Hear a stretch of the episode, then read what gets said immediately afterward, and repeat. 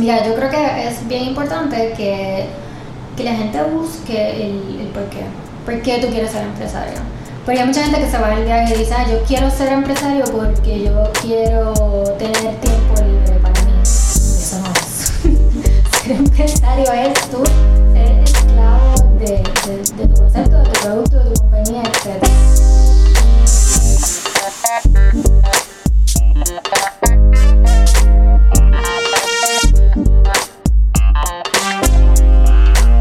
es la que hay familia? Mi nombre es Jason Ramos bienvenidos a Mentores en Línea, donde todas las semanas entrev- entrevistamos a empresarios e influencers responsables por las marcas más destacadas para que así conozcas quiénes son tus mentores en línea. Y en el episodio de hoy quiero presentar a Suheili Sepúlveda, cofundadora de Guilty. Suheili, bienvenido. Hola Jason, gracias por, por pensar en mí y invitarme. Bueno, Suheili, escuchamos de ti la primera vez en el episodio cuando Laura menciona que eres una de las empresarias en, en su entorno que ella admira. También recibimos una entrega de Guilty y pudimos experimentar, ¿verdad? Ay, ¿verdad? Yeah, 100%, en verdad, estuvo súper cool. Pero cuéntanos un poquito más de quién es Suheili y qué es Guilty. Mira, yo soy eh, mayagüezana, siempre me gusta decirlo. Hay que siempre recordar de dónde, dónde uno viene. Soy mayagüezana, colegial. eh, estudié contabilidad, luego estudié Derecho, so- soy abogada también. Y, y hace dos años estoy totalmente dedicada a lo que es Guilty. Y Guilty es la primera membresía de alquiler de ropa en Puerto Rico. Ok, la historia de Guilty comienza luego de Huracán María, en un momento donde la población de Puerto Rico eh, disminuyó grandemente, donde fue afectada completamente desde el estilo de vida básico hasta el bolsillo del consumidor. ¿De dónde y cómo sale esta idea de crear Guilty en un momento pues, de desesperación para el pueblo de Puerto Rico? ¿Dónde ven esa oportunidad y, y cómo surge en- dentro de ese caos, podríamos llamarlo? ¿Quieres el cuento largo o el cuento corto? Largo. Creo que podemos sacar temas de ahí a la misma vez. Dale. A mí me gusta hablar, así que me mandas a callar si me tienes que mandar a callar porque me gusta hablar. Vamos allá. Este, mira, eh, como tú bien dices, Guilty surge luego de, del huracán María. Eh, lanzamos el primero de noviembre 2017, pero la historia viene de un poquito más atrás. Yo, soy abogada, siempre, nunca pensé tener un, un negocio propio. Yo tenía mi mente bien fija y pensaba que era la persona más corporate del universo, así que estaba ejerciendo mi profesión. Pero llega el momento donde a nivel eh, personal sentía que quería, tenía esa inquietud de, de hacer otra cosa. Eh, y sentía también, a mí siempre me ha gustado cuestionar, cuestionar el estado convencional de las cosas. Y sentía que desde donde estaba, en mi profesión en ese momento, no, no lo estaba haciendo, no estaba, no estaba realizando esa inquietud que yo tenía. Y entonces eso no me lleva directamente a hacer un startup. Así que el, cuento es que allá para el 2016, eh, como te digo, estaba trabajando abogada, mi esposo estaba trabajando en California. Mi esposo es eh, consultor de mercadeo y hace product development y en aquel momento, yo no sé si te recuerdas, en un momento Google estaba desarrollando un teléfono modular y tomó a Puerto Rico con de primera intención como el mercado donde quería lanzar ese producto. Teléfono modular es que en aquel momento iban a tirar un teléfono base donde tú podías añadirle tus propios eh, features custom. Eso iba a ser en Puerto Rico. ¿Qué pasa? Eh, ellos se arrepintieron de lanzar ese proyecto en Puerto Rico y se van a California. Y mi esposo entra en ese grupo, a trabajar en ese grupo. El proyecto nunca se da y mi esposo termina trabajando en otra división de Facebook que se llama Building Aid. Y, y él estuvo en el equipo que desarrolló lo que hoy en día es puro, el, el device que, que tiene Facebook que puede este, hacer video. ¿Qué pasa? Que él estuvo dos años bregando con, con todos esos equipos de innovación en lo que llaman Berlo Park en, en California y entonces él viene allá con esta mentalidad como súper pompeado. Él viene con estas ganas de mira lo que está pasando en el mundo, mira todas estas compañías jóvenes, mira todos estos avances, todos estos productos que se están desarrollando y aquí en Puerto Rico eh, la gente joven deberíamos tener esa mentalidad también. Entonces viene allá con esa, con esa gana Ese hambre. de- de- exacto, ese hambre de venir a comerse el mundo y vamos a hacer algo nosotros también, porque yo quisiera eh, que nosotros nos montáramos en esa onda. Yo, de primera intención, le digo, eh, ya, no. yo estaba bien enfocada en lo que estaba haciendo. Eh, dije, mira, está cool, pero sí, como que no, no lo quiero hacer, no me llamo. Pero a nivel personal sentía como que esa inquietud y esa piquiña de. Entonces esa piquiña fue como creciendo, fue como que. Y entonces me pongo a, a ver qué estaba pasando en el mundo súper cool. Y empiezo a escuchar podcasts, empiezo a leer sobre. O sea, ya con este background que me ha hecho mi esposo, ¿qué podríamos hacer? ¿Qué podcast, qué libros fueron esos detonantes? Mira, el- yo digo que el detonante detonante fue How I Built This. Ok, ¿No lo has escuchado? el podcast, claro, ajá. El podcast. Tuve que hacer un, un background, pero ajá, que te cuentan las historias de cómo se montaron estas grandes compañías. de innovators, de entrepreneurs, de gente que, que simplemente en algún momento tuvo esta visión y esa visión se convirtió en algo súper brutal luego. O sea que, y a mí ese podcast me cambió la vida totalmente. O sea, yo, a mí me fascina escuchar las historias de la gente. Pero esa parte humana detrás de las compañías, detrás de los productos, detrás de los conceptos, a mí me voló la cabeza. Entonces me hizo entender que no hay un skill set en particular que tú tienes que tener para ser empresario, sino que es como que, oye, tú tienes la idea, tienes las ganas, tienes la garra, como quien dice, eh, mano, lánzate. Y, de ese podcast saqué esas ganas de, de, de tirarme. Y ahí te podría decir que ya era como finales de finales del 2017, principio 2000, exacto, como 2017 ya mediado, eh, un poquito antes. Y digo a mi esposa, ¿sabes qué? Eh, ah, entonces a la par, mi esposo viene a traerme todos estos conceptos que estaban en Estados Unidos de rentals. Me dice, mira, eh, y él como consultor de mercado tenía acceso a números de retail en Puerto Rico, donde todos los segmentos están bajando, pero segmentos de retail en el área de mujer, esos números estaban disparando año tras año. Entonces me enseñaba estos trends y me decía, oye, aquí hay algo, Hay una oportunidad. hay una oportunidad. El tema es en qué vamos a, a desarrollarla. eh, o sea, en que la idea es explotar aún más ese mercado de retail de, de mujer que está subiendo. ¿Cómo lo vamos a atacar? Pues ahí es que vino el research. Nos enteramos eh, haciendo research que, que los rental companies en Estados Unidos estaban booming. Eh, y eso ¿verdad? es algo que yo siempre he dicho. Nosotros no nos inventamos el concepto de alquiler de ropa, eh, and that's fine. El concepto existe, se originó en Estados Unidos, pero nosotros lo estamos aplicando al mercado puertorriqueño. Claro. Que ahí está, como quien dice, el, el diferenciador. claro. Correcto. Y entonces ahí atamos los cabos. Mira, este trend, subscriptions, sharing economy, se está moviendo en el mundo en el tema de la ropa. Esto no existe en Puerto Rico. Puerto Rico el fast fashion, o sea, se venden 2 billones de ropa al año en Puerto Rico. Para los que no saben qué es fast fashion, Ajá. que es ese, ese término. Eh, fast fashion es eh, todo este concepto que se han inventado la- las grandes compañías que se dedican a, a manufacturar ropa, digamos los Zara, los H&M's eh, de la vida, donde la moda cambia literalmente semanalmente. O sea que este tema de que la, la ropa se ha vuelto disposable. No es un catálogo como veíamos antes que era por season. Correcto. Las seasons ahora se convierten hasta semanales. O sea, tú vas a Zara hoy, ves la vitrina, vas la semana próxima y ya tú ves algo completamente diferente. O sea, te venden la idea de que lo que está de moda esta semana ya no estaba, o sea, ya no va a estar de moda la semana que viene. O sea, que es en el momento. momento. Pero ya conozco pues tendencias, que es lo que hemos visto con Fashion Nova también, que cualquier cosa que sale en el momento, en los próximos días puedes tener ya 50, 100 camisas y esa es la moda de esa semana. de esa semana, pero no solamente la del mes que viene y dos meses que vienen. Entonces te venden esta idea de, de consumir más rápido. Eh, y entonces eh, se me olvidó ver que estábamos hablando de fast fashion, me fui, me fui. Este, Estadísticas, 2 billones de ventas.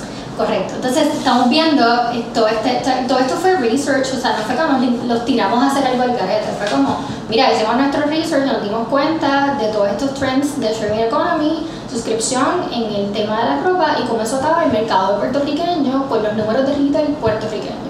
Y ahí dijimos, mira, donde quiera que fast fashion funciona, los rental companies de Estados Unidos están probando que clothing rentals funciona. Podríamos intentar esto en Puerto Rico. Y entonces yo decidí que yo iba a hacer un startup el primero de mayo del 2017. Dije, lo voy a hacer. Y en seis meses lo voy a lanzar lo menos. Y así mismo fue. O sea que eh, para mí el, el hecho del huracán María fue un punto de inflexión y te explico por qué. Este, esa era parte de la pregunta, ¿verdad? No sé si ya me fui. Sí, sí, sí, no, estamos todavía. Estamos, te voy a preguntar. Eh, mira, pues entonces vein- un primero de mayo 27 dijimos, "Va, estamos todos los cabos, dale. El modelo de inscripción, vamos a hacerlo eh, con ropa femenina. Eh, empezamos toda la preparación, todo el, desde el nombre, todavía no teníamos nombre, hicimos nombre, yo busqué suplidores, eh, hice todo lo que había que hacer para lanzar en seis meses o menos.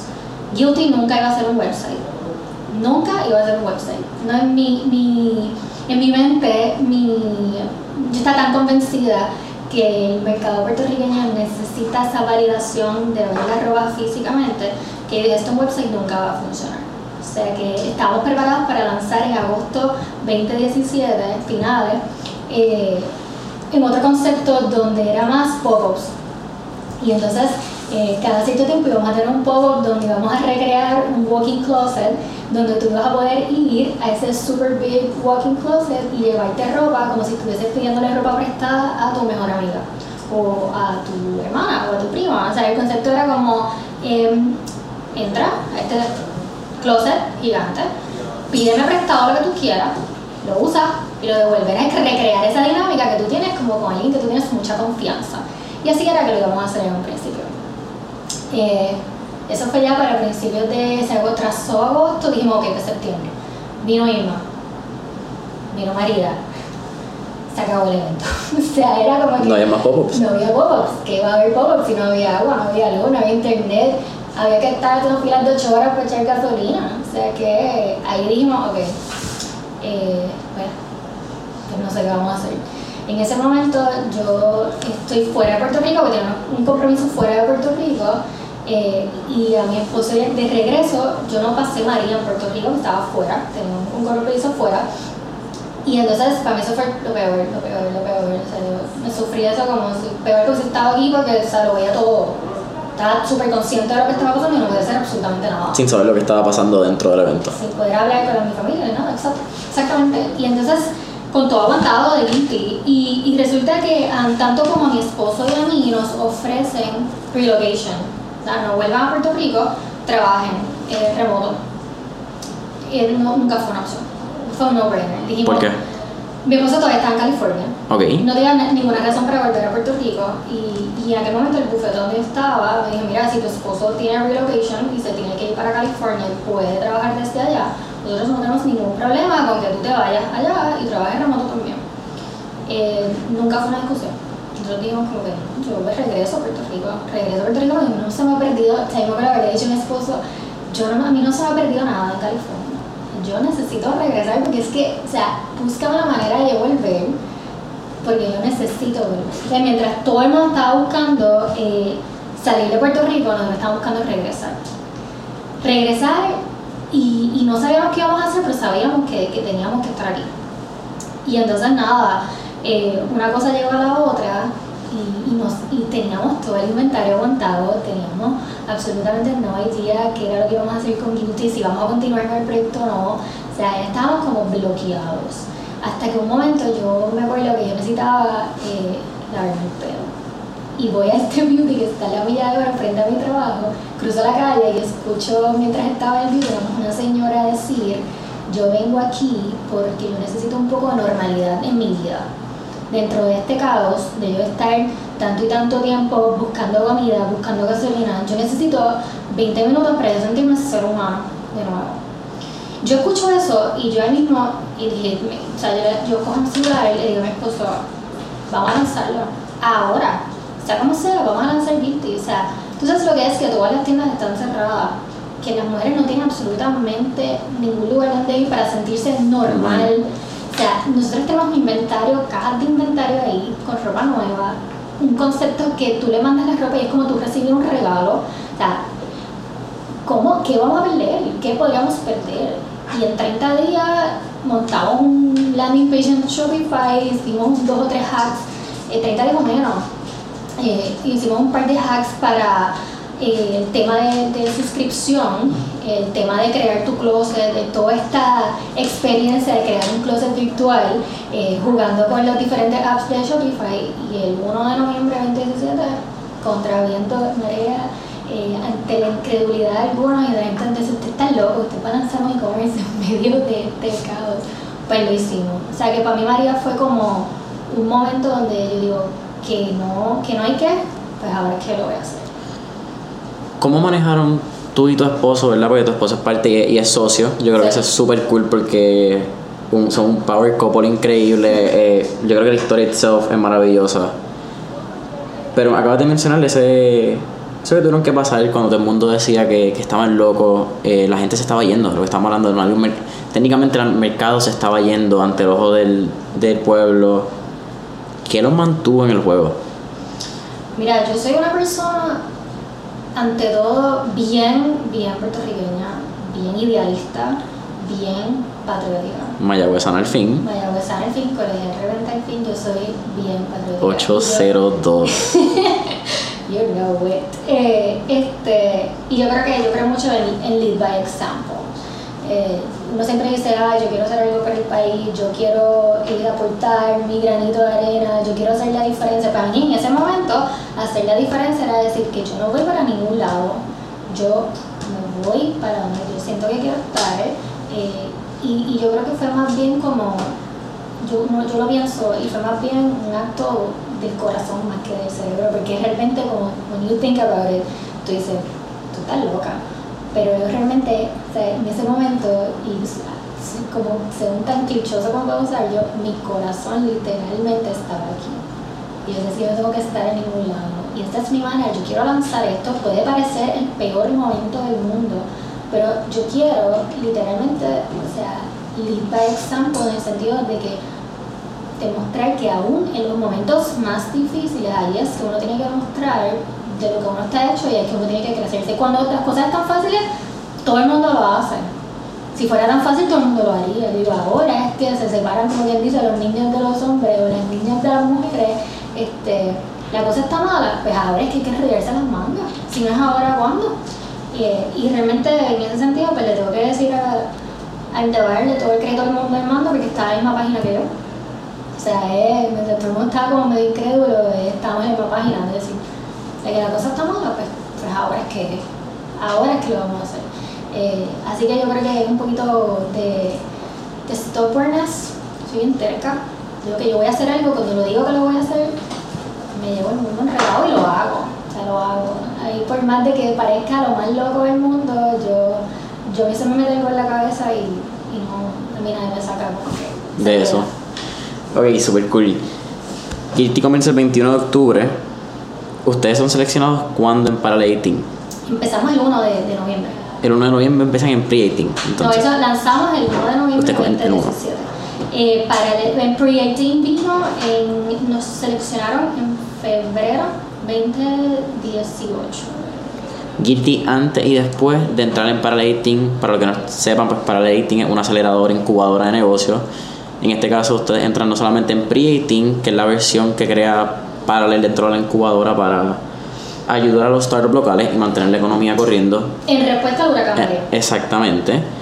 Y después también son seleccionados para el cohort completo de 8 semanas, no, de 16 semanas. Eh, 20. 20 semanas. Eh, no, no, 20 semanas pre, 40 semanas en paralelo. 8 meses. Eh, no, espérate, no, lo No, me, me, no me hagas caso. 12 semanas pre, 20 semanas este, paralelo. Ok, awesome. Exacto ya ustedes estaban establecidos y ya había un, un guilty. Pero ese más, es, o menos. más o menos, ok, super cool, me encanta la honestidad. ¿Cuál fue la importancia del rol de no solamente la incubadora, los mentores, de encontrar peers que estaban con ustedes remando en un mismo bote? Ajá. ¿Cuál fue esa influencia? Mira, cuando nosotros nos aceptan en pre-18, todavía Gluti se manejaba desde el segundo cuarto de mi casa. Eh, yo seguía ejerciendo mi profesión de abogada, yo lavaba la ropa de las clientas en mi casa, yo planchaba la ropa de las clientas en mi casa, no teníamos un laundry que, no, que nos ayudara, todos los laundry nos cotizaban súper caros, no teníamos el volumen para poder outsource nada, o sea que Guilty se manejaba mi esposo y yo desde el segundo cuarto de mi apartamento.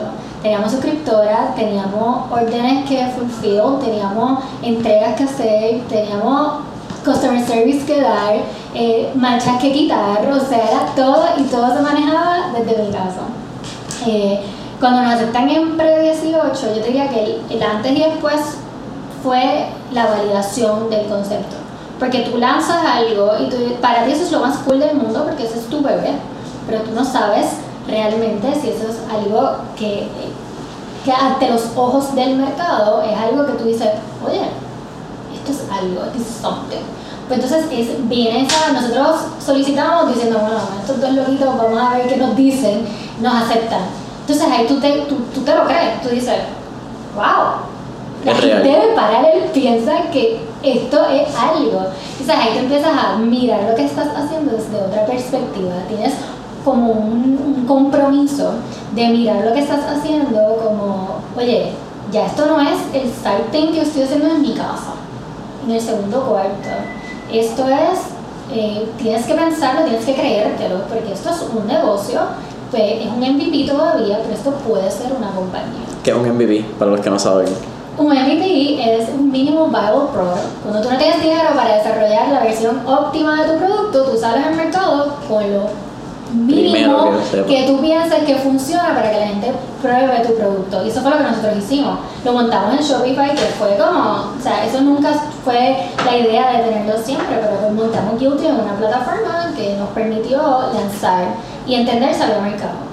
Ya nos acepta Parallel, vemos que hay mercado, que estamos validados por mercado, porque ya tenemos clientes y estamos validados por, por una institución que, que, evalúa realmente la viabilidad de los negocios y ahí nos cambia la perspectiva y dice, espera un momento, yo no puedo seguir en Shopify.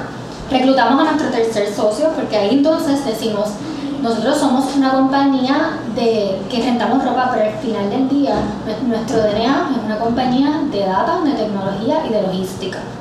Y ni Armando ni yo somos programadores, así que ese fue nuestro tercer socio. Y, y ahí el, el, yo pienso que lo fundamental es que uno tiene que reconocer sus límites. Número uno, tiene que reconocer hacia dónde uno va. Y esa aceptación para nosotros fue decir, ok, hacia dónde vamos y qué necesitamos para llegar hacia ese eh, próximo paso. Reclutamos nuestro tercer socio minoritario, que se llama Pablo. Pablo es puertorriqueño, eh, ahora mismo está en, en Ohio, en aquel momento estaba en Chicago. Eh, que al igual que nosotros, estamos en la misma página. Queríamos aportar nuestro granito de arena al desarrollo económico del país. Y, y, entonces ya una vez tenemos ese, ese tercer socio, estamos encaminados hacia el próximo paso, convertirnos realmente construir nuestra plataforma propietaria, que hoy en día es blueqt.com, esta, esta plataforma que nosotros construimos from scratch, de los algoritmos que determinan qué pieza está disponible, qué pieza no está disponible, que brega todo lo que es la logística de retorno de las piezas. Eh, todo esto al final del día son moving parts que no paran nunca. O sea, aquí la ropa se está moviendo todo el tiempo y nosotros la capturamos en tránsito y te la enviamos a tu casa. Así que eso lo construimos nosotros eh, inmediatamente nos aceptan en, en paralelo. Eh, así que no sé si quieres que te cuente, hacemos la voz y después te sigo contando de, de paralelo como tal, pero eso fue tan pronto aceptaron en pre. Sí, porque me interesa entonces, ya que hablas de que es una compañía de logística. Sí. ¿Cuán importante ha sido perfeccionar no solamente ese supply chain desde cuando llega la ropa hasta cuando llega la clienta, pero también la importancia de perfeccionar sistemas, de saber dónde reclutar personas que pueden outsource, cómo ustedes pueden salirse de esta maquinaria de, de compañía para que corra sin, sin lo que eres, eres tú y Armando. Sí, eh, el, el, primer mensaje es duro porque no tienes el volumen para outsource nada y con eso nos encontramos. O sea, el, el lo pudimos outsource mucho tiempo luego porque hasta que no llegábamos a, hasta cierto volumen pues no teníamos la capacidad de ir a contratar un, un laundry que nos dijera te voy a dar precio porque me estás trayendo X piezas de, de ropa al día o a la semana. Así que al principio es bollero puro. Lo mismo con los deliveries. Nosotros hicimos los deliveries 100% in-house hasta el otro día. Porque, pues, ahí es la manera que había que hacerlo. Hasta que llegara un volumen, hasta tú crear el awareness, crear la marca, crear la clientela, crear tu base, hasta llegar entonces a ese, a ese momento de, de volumen. Y una vez tienes el volumen, tienes ese leverage para poder sentarte a negociar y decir, ok, yo tengo tantas clientas, yo hago tantas entregas a la semana, ¿qué podemos hacer? Y entonces tuvimos, nuestro primer año se convirtió en, crear esa base. Y una vez ya tenemos la base, tenemos los números, ya unos números como uno dice más o menos decentes, dice, ok, ahora podemos, estamos en una posición más ventajosa para ir a negociar. Obviamente ese año también nos sirvió para controlar los costos, todo lo que hicimos in-house pues nos costaba mucho más eh, económico, pero también eso tiene un precio, no es, no es escalable, o sea, tienes un cap. Y nosotros siempre estuvimos bien, bien aware de eso, que teníamos que llegar a volumen para poder em- empezar a expandir el, el servicio y la marca. Así que ese primer año literalmente fue crear bases, crear volumen, crear eh, conciencia de lo que es el alquiler de ropa, sobre todo esa educación de, de lo que es alquiler de ropa. para Que es lo que menciona Laura. Laura menciona que, que esa es una de las cosas que más admira porque es tan complicado la parte de educar a tu clienta en este tipo de negocio. Sí. Porque no es un, no un mercado tradicional, no es una compañía que la gente ve, no es un restaurante, no es un, un- hasta un Airbnb, podríamos llamarlo ahora mismo, que todo el mundo sabe lo que es. Cuando viene de prestar ropa, la gente es bien Y- picky, más las mujeres. Oye, y ya, y ya que tú lo mencionas, Airbnb le pasa exactamente lo mismo. En su momento, oye, Airbnb es famoso ahora y todo el mundo conoce ahora, pero en su momento ellas que tuvieron bien difíciles también. O sea, es como la gente tenía la mentalidad de que yo me voy a quedar a dormir en la casa de quién, en la cama de quién. Eh, o sea, entonces eh, en su momento pues ellos tuvieron que, que cruzar, ¿verdad? Esa barrera, educar al mercado y no fue hasta años después donde empiezas a normalizar la conducta que ya hoy en día tú dices, bueno, están a la par, la gente tiene el mismo awareness de hoteles que tienen de Airbnb y en Puerto Rico los Airbnb ya sobrepasan eh, la cantidad de, de, de ocupación disponible que tienen los hoteles. Pero eso no vino a las 8 de la mañana, o sea que nosotros estamos en ese punto donde todavía hace falta mucha, mucha educación de lo, de, de lo que es el concepto, de por qué rentar versus comprar, de nuestro proceso de, de limpieza de las piezas. Mucha gente se confunde y piensa que pues, eso es algo antihigiénico, que es algo que, que, po, que yo nunca haría. Fochi. Eh, o sea que sí, es, es difícil, pero estamos normalizando una conducta que de aquí a par de años pues va a ser lo- la norma. Y yo voy a mirar para atrás y voy a decir, nosotros fuimos los primeros que hicimos eso. Y es. para la compañía ahora hacer lo mismo, pero nosotros nos arrepentimos primero. Esa es la- De esa manera que yo lo veo. Súper. Volviendo al tema entonces del supply chain, de, de esta de crear sistemas, la importancia de crear rutinas dentro de- del negocio. Sí, ¿Cómo lo han logrado? ¿Cuál es el rol que tiene el mando? ¿Cuál es el rol que, que tienes tú? sí. ¿Cómo han sabido hasta separar las mismas cosas que, que cada cual hace y cuáles son los roles que mencionabas que era bien importante saber hasta, hasta dónde uno llega y sus límites? Sí, mira, eh, yo creo que a la, parte ha sido by design y parte ha sido como orgánico. Eh, Armando y yo somos dos personas totalmente diferentes, eh, dos personalidades bien diferentes. Yo soy súper eléctrica, súper activa, yo no estoy quieta, eh, eh, soy bien hands-on, eh, resultado rápido, eh, yo resuelvo, I make things happen Sin embargo, eres abogada, también. que desde el punto de vista, los abogados tienden a, a leer un poquito más, son un poquito más analíticos, son más aware de, de las posibilidades en las situaciones, que es lo contrario a lo que debería ser un empresario que tiene que actuar en el momento. Totalmente. Me tuve que quitar ese sombrero. ¿Cómo funciona? ¿Cómo tú vas de rutina? Porque no solamente lo estudiaste, pero trabajaste y lo ejerciste por un tiempo de tu vida. Sí. A de la noche a la mañana ser empresario y ser lo opuesto. Me- no te voy a mentir, me costó mucho trabajo quitarme un sombrero y ponerme el otro.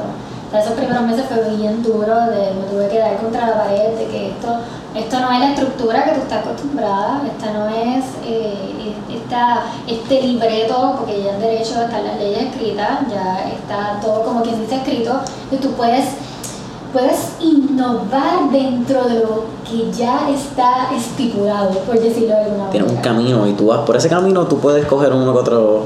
Y cuidado. Pero aquí estás creando tu camino. Correcto. Eso, eso, oye, suena bien cool, pero cuando tú eres el propio dueño de, de para dónde es que tú vas, tú dices, anda para cara. ¿Por dónde empiezo? Y entonces en ese por dónde empiezo, pues ahí hermano me ayuda mucho, porque él es más mesurado, más de dar dos pasos para atrás, bien observador, y dice, ok, tú quieres hacerlo todo, pero tú no puedes hacerlo todo. Entonces esa, esas mismas personalidades nos llevan a que él esté del lado más estratégico de la, de la compañía. Él es una persona bien callada, bien reservada. Yo siempre digo que he's the thinker, I'm the doer, en ese sentido. Él, él se encarga más de, del lado estratégico, del lado de, yo digo, de, de conspirar, eh, de, de planificar. Yo no sé de planificar. A mí tú me dices qué es lo que hay que hacer y yo lo hago ahora. O sea, yo, como te decía, yo I make things. Yo estoy más encargada de la, parte de correr la operación, de entrenar al equipo. Yo no puedo decirle a todo el mundo qué hacer en cada una de las situaciones, pero yo te entreno para que tú ejerzas tu mejor juicio. Y ese es mi rol aquí. Ser como que el corazón de la operación, el corazón de que esto, yo tengo que salir, pero la operación corre como si yo estuviese aquí. Porque ya están preparadas para tomar las decisiones que, que hay que tomar, independientemente yo esté aquí o no esté aquí. Así que mi, parte es puramente más, más operacional y es by design porque yo no puedo sentarme en un escritorio. Ya yo estuve, ya, ya estuve ahí y lo odié. Yo pensaba que yo era la persona más corporativa del universo, pero iba a morir. Eso, eso de estar sentada en el escritorio todo el tiempo, eh, con un desk job, eh, con, con bien comodita, aire acondicionado, yo no, yo me, da, me dan los tenis, me pongo los tenis y arranco por ahí para abajo y no me paro. ¿Estudias en Mayagüez y cuál es tu bachillerato? Notabilidad. So, toda tu vida tú estuviste bastante orientada en ser un corporate worker. Sí. Cuando entra en tu mente la primera vez de voy a ser empresaria, voy a, voy a hacer mi rutina, voy a hacer, ¿verdad? Tu- tus hábitos, tú construyes tu vida ahora. Sí. ¿Cuán difícil fue realmente dejar atrás lo que en un momento fue tu sueño y lo que toda tu vida tú pensaste que, que te estabas preparando a llegar a este abismo y decir, me toca brincar y me toca construir mi paracaídas mientras voy cayendo? Correcto. Eh, oye, me costó mucho trabajo, tuve mucho tiempo en negación.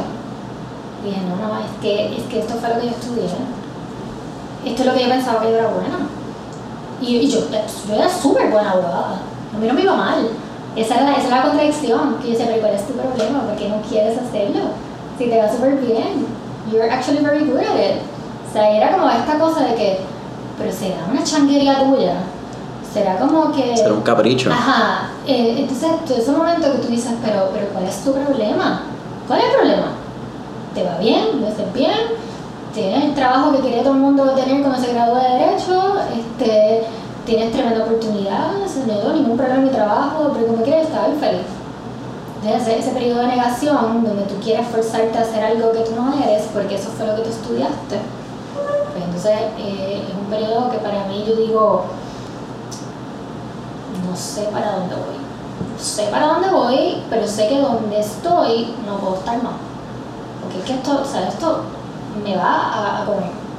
Y yo digo que, que eso ya estaba bien fuerte. Yo digo que enero 2018 nosotros acabamos de nada, lanzar 20 hace dos meses y ya enero 2018 yo estaba ya, me voy, me voy, me tengo que ir. Y, y después digo, le voy a dar dos meses, tres, seis meses más. En abril me acuerdo que dije a mi esposo, ¿sabes qué? I'm out. I'm out. Yo necesito hacer esto, necesito hacer esto full time, necesito hacer por mí. Ponte que va mal, pero no importa. Me- nunca me perdonaría no haber dado el brinco. Entonces yo creo que ya el, el mismo, yo digo que el cuerpo te avisa. Ya yo estaba dragging myself a hacer las cosas que antes eran mi rutina. Yo estaba dragging myself, obligándome a mí misma a, a ser esa persona que yo dije que yo iba a ser. Las cosas cambian, and that's fine. Y eso es algo que me costó tiempo entenderlo, pero el momento que, que ya yo dije yo no podía más, pues supe reconocer que dije, mira, este era el plan, pero el plan cambió. Y está, está cool también, el plan cambió. Así que ahora te toca lanzarte para lo que es lo próximo. Y ahí dije, mira, ya se fue, hacer esto full time. Y ahí decidí tomar Duty y realmente convertirlo en una compañía, porque hasta ese momento era como el sartén que yo hacía en mi casa, Era un con hobby. como tres amigas, como que era, exacto, era un hobby glorificado. Y dije, esto no es así. Ya en ese momento ustedes eran parte de Pre-18. El, exacto, pre, pre lo que pasa es que nos aceptan en febrero, pero el programa no empezó hasta finales de mayo, principio, exacto, hasta mayo. Eh, So, ustedes sabían que había un compromiso Y en ese Sabía. momento cuando el compromiso está que tú dices, ok, vamos, me Tengo lanzo. que hacer algo, exacto. Yo dije, si yo, dije, a nosotros nos aceptan en pre y yo no voy a ir a pre en 18 haciendo esto part-time. Esto es una oportunidad brutal. Yo no voy a hacerlo part-time, tengo que hacerlo eh, full-time porque es que si no, nunca voy a saber el verdadero potencial que hubiese tenido o que tiene. Porque lo estoy haciendo part-time, no le estoy dando todo el tiempo que pesa.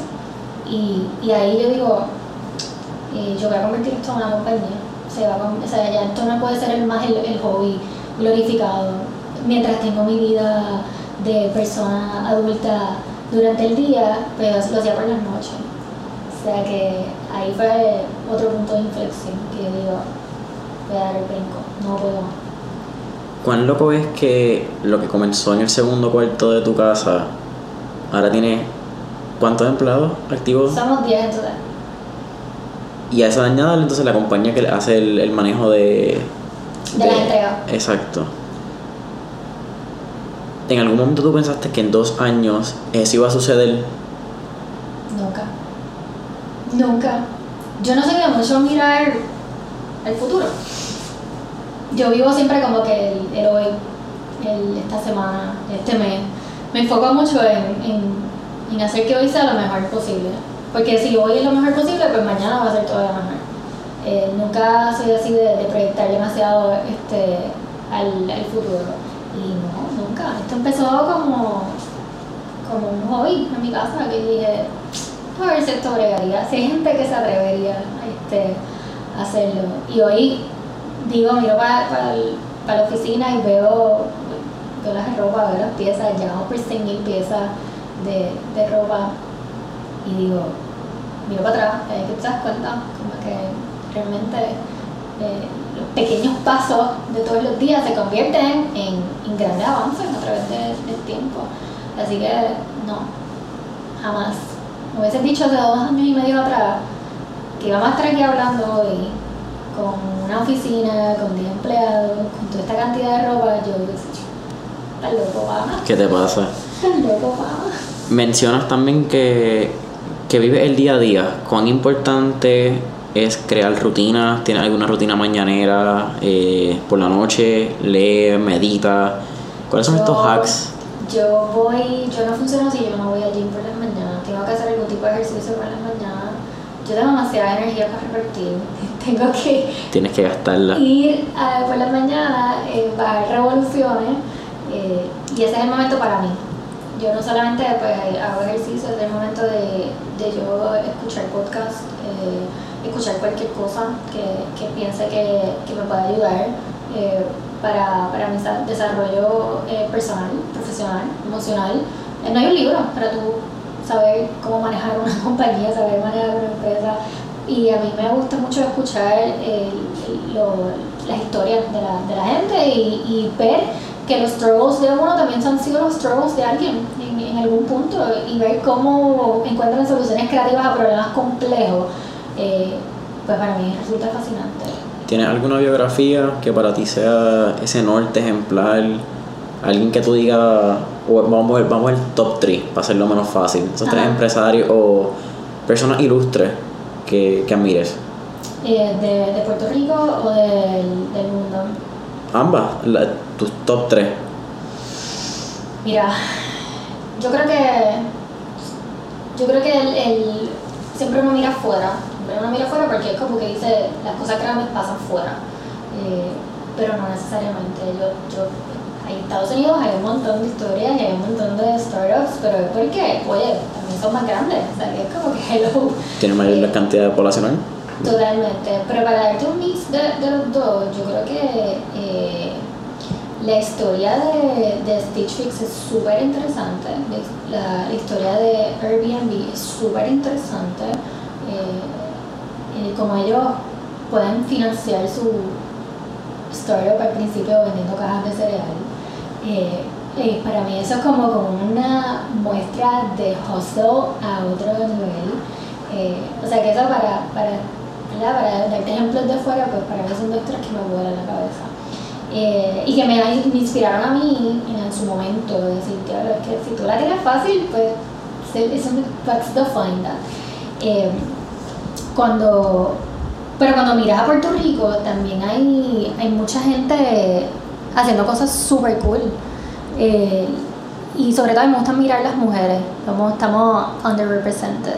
Y, y aquí tengo que mencionar, eh, obviamente, a mi amiga Laura, que ella sabe, le tengo que devolver el favor. Si no has escuchado la entrevista con Laura, está disponible ya en Google Podcast, iTunes Podcast y Spotify. En verdad, una entrevista bien chévere, pero la puedes escuchar tú. Así que vamos a hablar, seguimos, Sueli. Eh, que obviamente pues ya, ya tú la entrevistaste por una historia donde no hace falta ir a la universidad para tú ser exitosa, o sea que eh, me encanta, me encanta ella por eso mismo, porque se atreve y lo dice a sí mismo. No shame in that.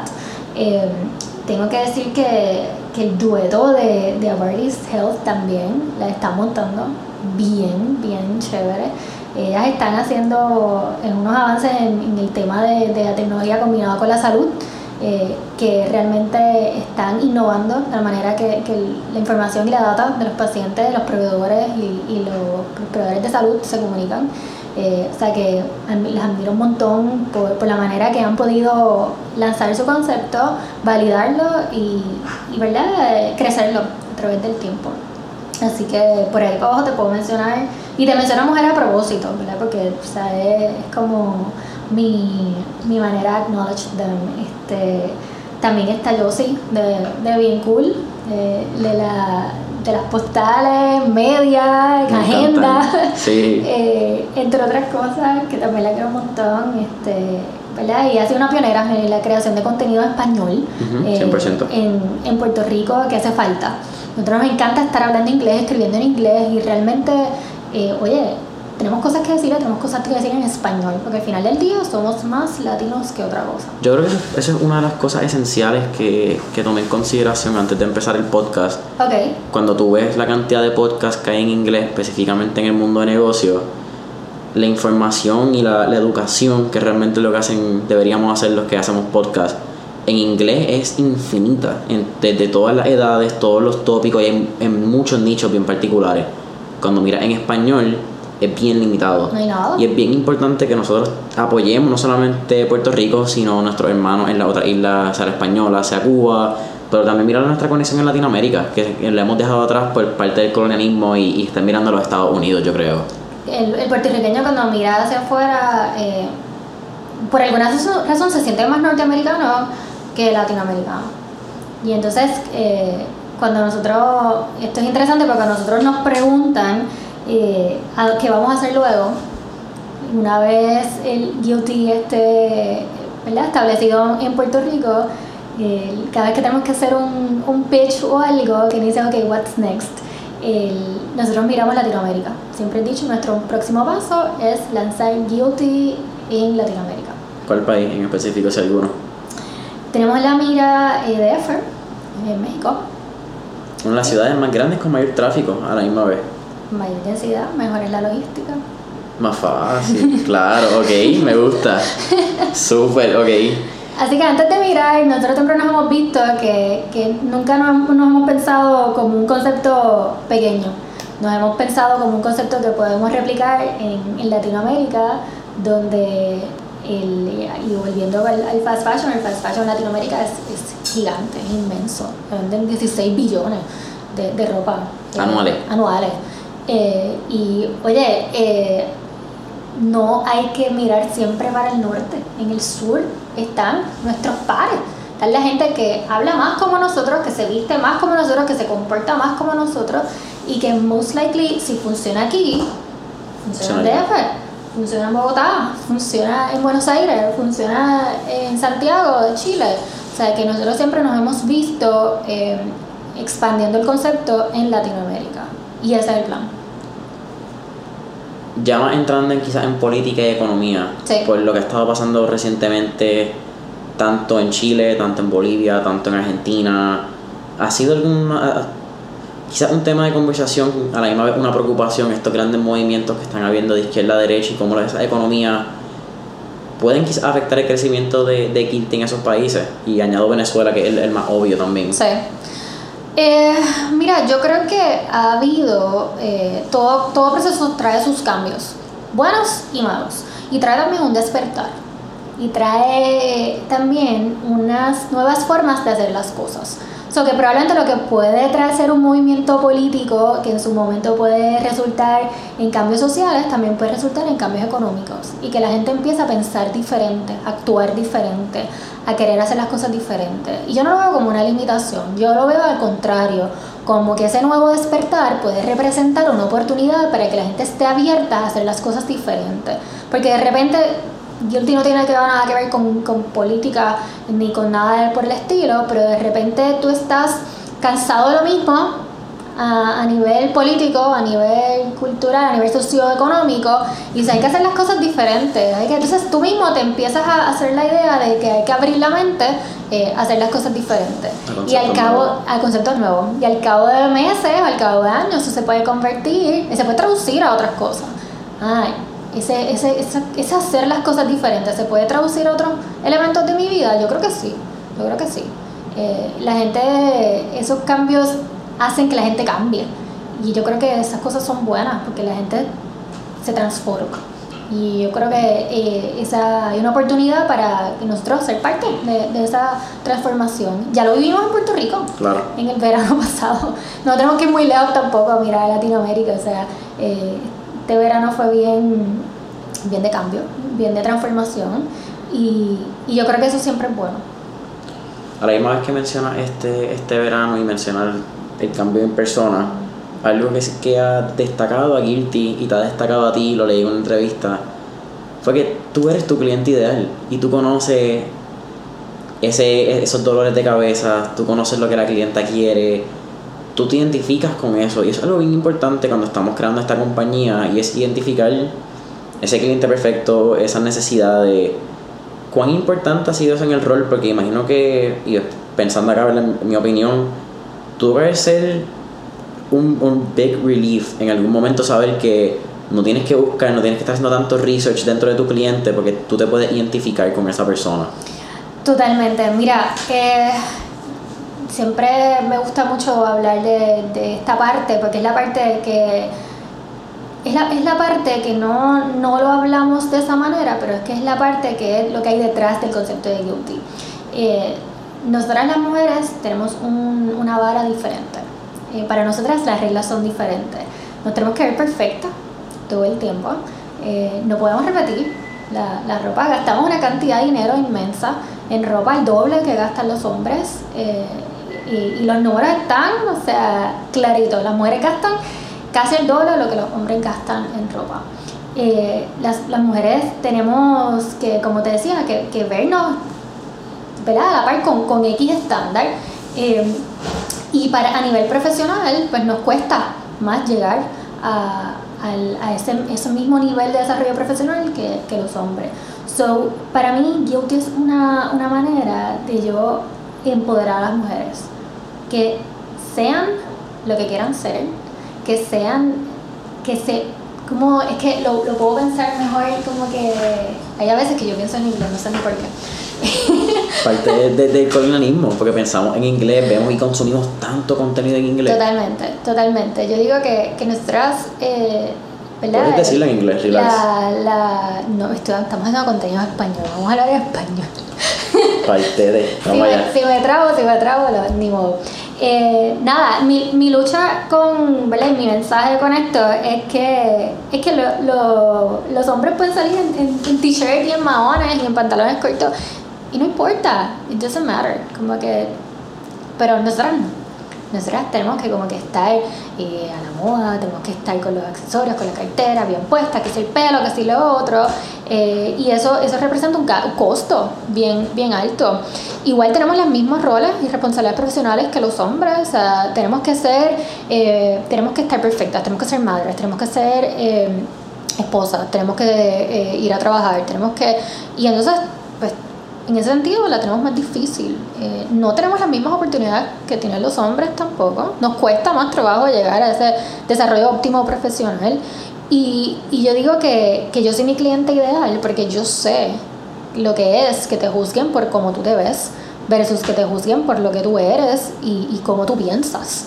Eh, y entonces eh, para mí Guilty nace de ese deseo genuino de, de hacer la ropa accesible conveniente, hacer, hacerte la vida más fácil, hacerte la vida menos complicada y ayudarte a llegar a ese nivel óptimo porque what you wear matters. Matters porque, o sea, y, y, matters en un montón de. O sea, not only matters, tiene un, un, impacto directo emocionalmente en cómo tú te sientes ese día, en, la, en la, lo, que, lo que tú te pones y cómo te vistes, determina lo, las oportunidades profesionales que tú tienes. Eh, y determina en lo que te pones también determina cuánto dinero tú gastas en ropa y tú quieres vestirte bien, quieres lucir bien, quieres lucir profesional, quieres lucir a la altura de lo que tú quieres ser, eso cuesta. Y no todo el mundo tiene ni el tiempo ni el dinero para hacer eso. O sea, ¿por qué no democratizar eso y que todo el mundo esté a la par? Que todo el mundo tenga por lo menos ese mismo baseline eh, y, y, luego a partir de ahí, pues, you are on your own, como quien dice. Así que esta es la parte que marketing no me deja decir, porque no es manera bonita de explicarlo, eh, pero es, mi pensar. O sea, es, el propósito detrás. Detrás de... De, de, Kirsti. Súper a la que hablamos de mujeres, hablamos de las oportunidades de, que tienen. Fuiste mencionada en una de las top 100 Latina Founders. Mind blowing. ¿Cuán, eh, ¿Cuán loco es saber que hace dos años estaba siendo abogada? Hace un año decide irte full a lo que es un sueño al principio, es, es una pasión, más que nada. Y ser reconocida por tu pasión está bien fucking cool. Está bien loco. Está bien loco. Yo lo vi, yo no sabía. Yo veo que la gente me empieza como que a, a en algo y yo, ¿qué es esto? ¿Qué es esto? Y se lo abro y digo, anda pa'l.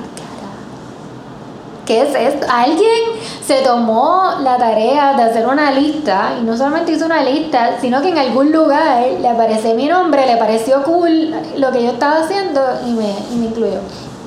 Loquísimo lo que hicimos. Pero yo digo que esas son las pequeñas cosas que tú dices, bueno, el día que tú estás teniendo el peor de los días, en, en esa semana o en ese mes, o sea, miro para atrás y digo, diablo, en verdad, esto está bien loco. Pero es súper satisfying, súper gratifying. O sea, yo miro para el lado y digo, eh, es es bien gratificante tú estar abriendo camino, estar abriendo puertas, estar abriendo mercado, estar introduciendo un concepto totalmente nuevo en un mercado. Eh, y cuando cada vez que me siento súper down o súper overwhelmed o súper cansada, pues miro para atrás y digo, es que lo que, lo que estamos haciendo no es poca cosa, no es poca cosa. Y uno tiende a minimizarlo porque dicen, ah, están alquilando ropa, whatever no. Estás construyendo, estás siendo parte de, lo, de construir sueños de otras mujeres a través de cómo se ven y cómo se visten. Totalmente.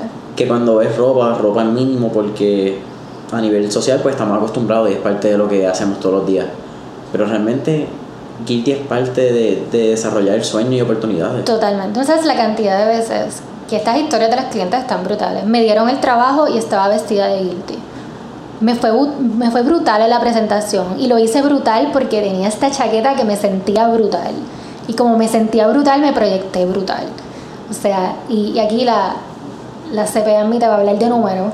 81% de nuestras clientas nos dicen que tienen un, un self-esteem boost cada vez que están vestidas de guilty. Ese instant gratification, que lo replicamos cada vez que tienen una entrega, de que hay tan pocos feelings como esa manera que tú te sientes cuando estás poniéndote algo por primera vez. Pocas cosas se comparan con eso. Entonces, correcto. Entonces, ese día que tú estás estrenando, si son una t-shirt, un reloj, un lo que sea, tú te sientes brutal. Tú te sientes como que vas por ahí gliding, no estás caminando, estás como, tú sabes, flotando. Pues ese es el feeling que sienten ellas. O sea, es como que probablemente no es nuevo, nuevo, pero es nuevo para mí porque es la primera vez que yo me lo pongo. Y me siento brutal. Y entonces eso es lo que a ella les hace sentir ese, ese self-esteem boost. Esa única. Correcto. Y es lo que dicen, mira, esto está brutal. Esa, esa experiencia que tienen eh, y es uno de los biggest learnings que nosotros hemos tenido. O sea, esto es algo que yo jamás pensé que esto iba a ser, te lo digo ahora porque es lo que me ha enseñado la experiencia, pero cuando lanzamos el concepto, jamás yo pensé que esto iba a ser el, el byproduct de. O sea, yo, la gente cuando lanzamos, me acuerdo que nos decía, ay, esto es para las nenitas eh, millennials o menos este, universitarias que quieren hanguear los jueves y viernes y no quieren repetir ropa para sus fotos de Instagram. Ese es el pensar que no es el consumidor para nada jamás, de Guilty. Jamás.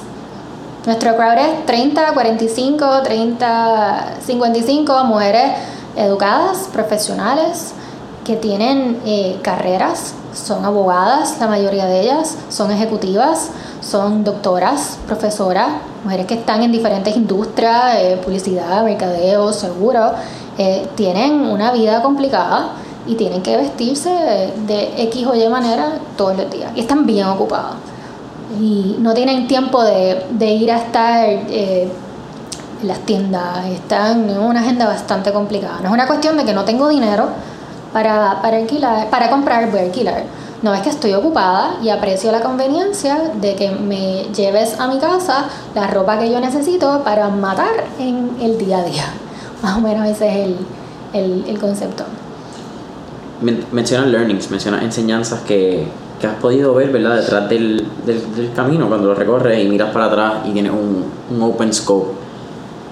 ¿Cuál ha sido quizás el, no ponerle la victoria, pero ese error que, que cuando lo viste fue, sabes que de aquí es que aprendo a nivel profesional, a nivel de compañía, quizás era un, una mentalidad que tenías, que tuviste que deconstruir. Eh, ¿Cuál fue ese, ese momento? El, el, que te acabo de mencionar. Cuando, cuando lanzamos el, el concepto, eh, nosotros no teníamos claro quién iba a ser esos early adopters. O sea, esto es un producto para gente joven, gente que está más inclinada a, al sharing economy, que son un público bien, bien joven, público...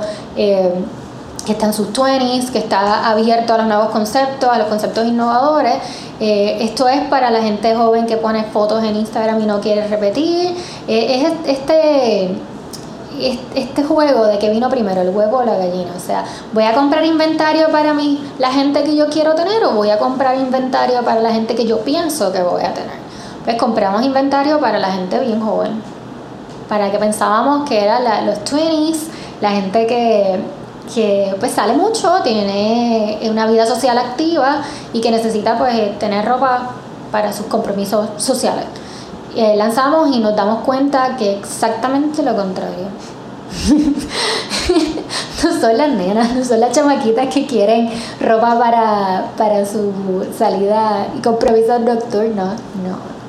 Son mujeres profesionales eh, ocupadas, mujeres que tienen muchos compromisos y que necesitan una alternativa eh, para, para, poder, eh, como te decía, poder sobrevivir su, su día a día y, que tienen disposable income, sobre, sobre todo, tienen esa, esa necesidad de estar eh, vistiéndose de X o Y manera, pero no necesariamente tienen el tiempo.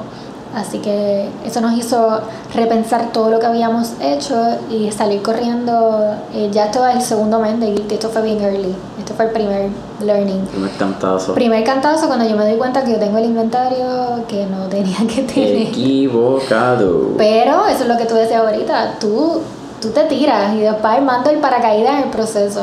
Eh, y tan pronto, eso es atención al detalle quiénes son. Entonces, como todo lo hacíamos in-house, todas las entregas las hacíamos nosotros. Yo salía a mi hora de almuerzos de las entregas.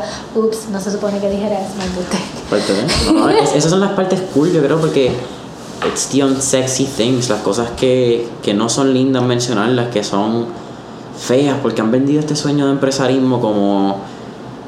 Yo, ah, yo sigo poco contenido en español a la misma vez. Eh, alguien que miro mucho en inglés, eh, Gary Vee. Y Gary Vee menciona que estamos hablando? Se me olvidó, en el viaje. De las cosas no sexy que hay que mencionar. Gary menciona, y gracias, que, que ser empresario se ha convertido en ser el nuevo rapero. It's, it's a new sexy thing on the block. Exacto. Entonces la gente piensa que es como estar de faranduleo, estar como en esta onda. Ajá, y yo digo, pero Dios mío, es que no tienen idea. O sea, esto es lo mejor que tú me vas a ver a mí porque tú porque tengo visita hoy. O sea, esto es mucho trabajo tras bastidores, esto es mucho muchas noches sin dormir, esto es muchos viernes en tu casa trabajando en vez de estar pues, por ahí. Eh, yo realmente, eh, como te digo, en ese sentido he sacrificado mucho de, mi, de, mi, tiempo, pero lo hago porque lo quiero hacer, no es porque me están obligando. Eh, así que eh, en ese momento nosotros nos dimos cuenta quiénes eran nuestras clientes porque estábamos haciendo todo nosotras. O sea, yo estaba, me acuerdo estar en el piso de mi casa sacando mancha mientras estoy hablando con una clienta que me está diciendo que necesita este, la ropa ahora, para entonces yo salir corriendo, llevársela yo misma jueves a las 9 de la noche. Entonces en esa interacción es que me doy cuenta quiénes son, porque lo estoy haciendo todo yo. Yo estoy, yo estoy lavando, yo estoy planchando, yo estoy haciendo órdenes. al tener que hacer los deliveries veo las direcciones, veo quiénes son, qué, qué hacen, dónde trabajan. En algún momento trabajan, entregamos mayormente en, en oficinas también. Eh, así que ahí nos damos cuenta inmediatamente de quién es el demográfico. Y cambiamos de plan. Pero eso es lo que yo digo que es un una enseñanza es que hay que estar eh, bien, bien atento al, al, detalle y aprender a, a pivot en el, en el momento. En buen español, pivotear. En buen español. So, estamos llegando al final del podcast. Siempre hacemos dos preguntas al final y, y quiero empezar pues, por la primera, valga la redundancia. Ajá. Si pudieras escoger una época de este mundo, eh, universo, lo que era, que llamamos vida, ¿cuál sería y por qué? Mira, yo siempre he estado obsesionada con, con lo viejo, con, the old. Yo digo que I'm an old soul. yo, yo voy al viejo San Juan y yo me vuelvo loca mirando la arquitectura, mirando eh, los adoquines, caminando, imaginándome cómo era la vida en ese momento cuando se construyó toda esa ciudad. Eh, y, y, creo que, que hay una parte de mí, de hecho también me, me casé en el colegio de arquitecto que tiene una, un vibe así como bien, bien antiguo, medio romántico, medio old, o sea, y a mí esas cosas siempre me, me, me como que me hablan. Yo digo, como que yo creo que cualquier época, yo creo que como ley 1800, no sé, por decirte un año loco. O sea, hay, algo de eso como que a mí me llama. Eh, yo digo que, que yo en otra vida viví en ese momento y también siempre he dicho que, que también hay algo de, de, la época de Primera y Segunda Guerra Mundial que me, que me llama. A mí la, la, época de la Segunda Guerra Mundial, yo digo que yo, yo en yo viví el holocausto porque es que a mí ese tema me siempre me siento como esta conexión rara, porque yo digo, Dios mío, me, me impacta de una manera bien, bien personal, cuando realmente yo no tengo razón por la cual me impacta manera bien personal. Así que hay algo de mí que le, que le gusta eh, siempre mirar al pasado. Mi papá tiene un, refrán que siempre lo usa, quien, quien no sabe de su historia está condenado a repetirla. Eh, y hay siempre que yo miro para atrás, pero es porque yo creo que es, sobre todo Primera y Segunda Guerra Mundial, tienen unas enseñanzas que yo creo que todo el mundo tiene que, que, que saber y estar bien consciente para volver a repetirla. Eh, así que este, yo creo que hay algo de mí que, que vive todavía en el pasado y le encanta mirar al, pasado. Pero al mismo tiempo te digo que, que esta época está bien cool. un ah. poquito de las dos, pero, pero sí me gusta, me gusta esa Entonces, la última, la segunda, lo mismo. si, si tuvieras que escoger un artista, voy a cambiar la pregunta un poco. Normalmente la pregunta era: ¿qué artista escuchaste antes de entrar al podcast? O que te motivó en ese momento, quiero cambiarlo un poco y decir cuál es el artista que cuando tú te sientes down, sientes que estás en, en este struggle, lo pones en la radio, sube el volumen y vive esa canción, porque esa canción es quien te construye y quien te, te da energía. La veo. ¿Cuál? Tengo, oye, el, el guanabí me de una manera, o sea, yo tengo cada vez que voy a subir un stage, un panel, una tarima o algo, yo siempre me repito como que show them what are you made of. Y esa canción dice como que dame un, momento, para probar de que estoy. Entonces cada vez que voy a hacer un pitch, cada vez que voy a hacer, que tengo algo importante, yo show them what you're made of. Eh, y, y a mí esa, yo siento como, como que ese tipo de, de canción, de, de, de una oportunidad, al final del día esto es un, un mundo donde los startups es un mundo de, de tú buscar oportunidades y ver quién te da esa oportunidad. A mí me encanta el principio de esa canción cuando él dice cambia el guante de pelota por las cartas de la SAE. Y para mí es tan particular porque es una triste verdad como los tiempos, porque el, el tiempo es inevitable. Ajá, Y va el cambio a lo que dijiste, es que en un momento uno mira para atrás y ha recorrido tanto y ha cambiado tanto. Pero eso es lo que hay que hacer porque si no te quedas estancado y sería bien triste uno quizás en 10 años mirar y decir, estoy en la misma posición que hace 10 años. Y esa canción es, yo creo que es un himno, un himno no- para la diáspora, para el que está aquí, para una generación en particular, Tengo dos o tres de ellos, pero esa en particular es como los superhéroes. O sea, los superhéroes, ay Dios mío, se me, se me acaba de escapar el título, si bien malo con los nombres a veces. Eh, se vende. ¿Has escuchado Se vende? Tratando de recordar la lírica, no. Sí, pues esa, escúchala. eh, esa mi parte favorita es el, el coro. Aquí se canta lo que se siente. Claro, no ajá. todo lo que tiene un precio Se vende. El- esa, esa canción es, Claro. es más, yo sí, siempre me, me he descrito como una persona que hace las cosas con conciencia, con, cora- con el corazón pero con conciencia. Y, y para mí eso es algo bien, bien valioso y que la gente ha perdido. Como que en esto a veces hacemos las cosas porque porque es la moda, porque es fancy, porque, porque la gente piensa que está cool, porque por, mon- por montarme en el bandwagon, hay tantas razones por las cuales la gente hace las cosas, no, yo, yo hago las cosas eh, con el corazón pero con con conciencia. Así que esa, me- esa canción me gusta porque toca como, como ese, ese lado Ese mantra. correcto. Así que esa me pompea brutal. So. Hailey, ha sido un mega episodio. Para mí ha sido un placer. Gracias, igual hablé mucho. Para- no, no, mucho. estamos cool. Para cerrar, un, un último consejo que le dé a la audiencia que quizás está empezando o está en los struggles de, del empresarismo. Que personas que, que son empresarios o que quieran ser empresarios. Que quieran ser empresarios. Mira, yo creo que es bien importante que, que la gente busque el, el por qué. ¿Por qué tú quieres ser empresario? Porque hay mucha gente que se va al viaje y dice, ah, yo quiero ser empresario porque yo quiero tener tiempo libre para mí. Pues eso no es. ser empresario es tú ser esclavo de, de- de tu concepto, de tu producto, de tu compañía, etc. O sea que tienes que estar bien claro de cuáles son las razones detrás de y que sean las razones correctas. O sea, yo quiero, yo soy empresaria, yo estoy yo soy Elisa Sepúlveda porque yo quiero cambiar el mundo. Y yo siempre he dicho desde chiquita que yo quiero cambiar el mundo. Así que yo estoy aquí porque este es mi, este es mi attempt para cambiar el mundo empezando por Puerto Rico.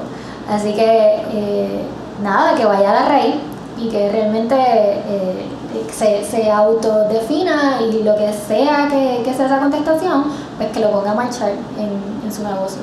Se trata de propósito, mi familia. Así que, familia, si todavía no has encontrado Guilty, lo puedes encontrar en todas las redes sociales como Look Guilty. También nos puedes encontrar en Facebook, Instagram como Mentores en Línea. Y hasta la próxima. Bye.